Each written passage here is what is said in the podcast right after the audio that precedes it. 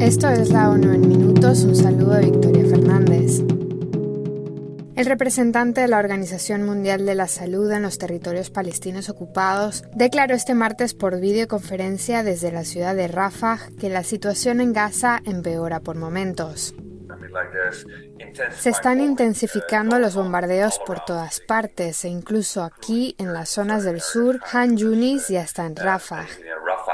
El médico señaló que en los dos últimos días también se ha producido un número cada vez mayor de desplazados internos que viajaban desde la zona central, incluso ahora desde las zonas del sur, temiendo por sus vidas. La rueda de prensa se produjo mientras la Oficina de Coordinación de Ayuda Humanitaria informaba de que entre la tarde del 3 de diciembre y la tarde del 4 de diciembre, al menos 349 palestinos murieron y 750 resultaron heridos según el Ministerio de Sanidad de Gaza. En relación con la disponibilidad de los suministros humanitarios, la agencia informó de que el domingo llegaron al enclave unos 100 camiones de ayuda, junto con 69 mil litros de combustible. Las mismas cantidades llegaron a Gaza el sábado, lo que sigue siendo muy inferior a la media diaria de 170 camiones y 110 mil litros de combustible entregados durante la pausa en los combates del 24 al 30 de noviembre.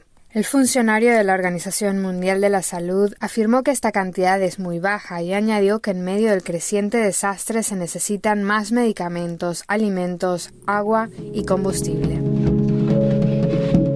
Más de 60 países se comprometieron en Dubái a disminuir el impacto climático de la refrigeración tras la presentación de un informe que establece una vía para reducir las emisiones en el sector presentado por el Programa de las Naciones Unidas para el Medio Ambiente en la cumbre sobre el cambio climático. El documento revela que más de mil millones de personas corren un alto riesgo de sufrir calor extremo debido a la falta de acceso a la refrigeración, la gran mayoría en África y Asia. La refrigeración proporciona alivio a las personas y también es esencial para otras áreas críticas, como la seguridad alimentaria mundial y el suministro de vacunas. Pero al mismo tiempo, la refrigeración convencional, como el aire acondicionado, es responsable de más del 7% de las emisiones mundiales de gases de efecto invernadero. Si no se gestiona adecuadamente, las necesidades energéticas para la refrigeración de espacios se triplicarán de aquí a 2050, junto con las emisiones asociadas.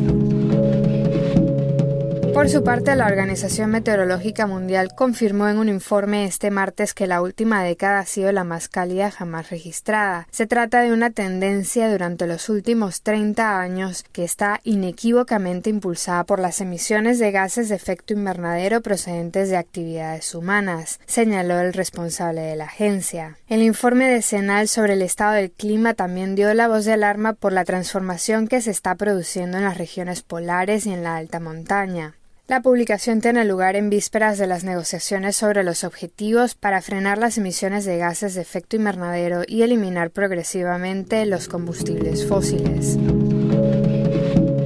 La Organización Mundial de la Salud publicó este martes nuevos datos que muestran la baja tasa mundial de impuestos aplicados a productos poco saludables como el alcohol y las bebidas azucaradas. Cada año mueren en el mundo 2,6 millones de personas a causa del consumo de alcohol y más de 8 millones a causa de una dieta malsana. La aplicación de impuestos sobre el alcohol y las bebidas carbonatadas ayudaría a reducir estas muertes, señala la agencia. Aunque 108 países graban algún tipo de bebida azucarada, el impuesto designado por término medio representa solo el 6,6% del precio del refresco. Por otra parte, aunque al menos 148 países han aplicado impuestos especiales a las bebidas alcohólicas a nivel nacional, el vino está exento de impuestos especiales en al menos 22 países, la mayoría de ellos en Europa. Por término medio, a nivel global, la proporción de los impuestos especiales en el precio de la marca de cerveza más vendida es del 17,2%. En el caso de las bebidas espirituosas es del 26 6,5%. Sin embargo, la Organización Mundial de la Salud recordó que un estudio de 2017 muestra que los impuestos que aumentan los precios del alcohol en un 50% ayudarían a evitar más de 21 millones de muertes en 50 años y generarían casi 17 billones de dólares en ingresos adicionales.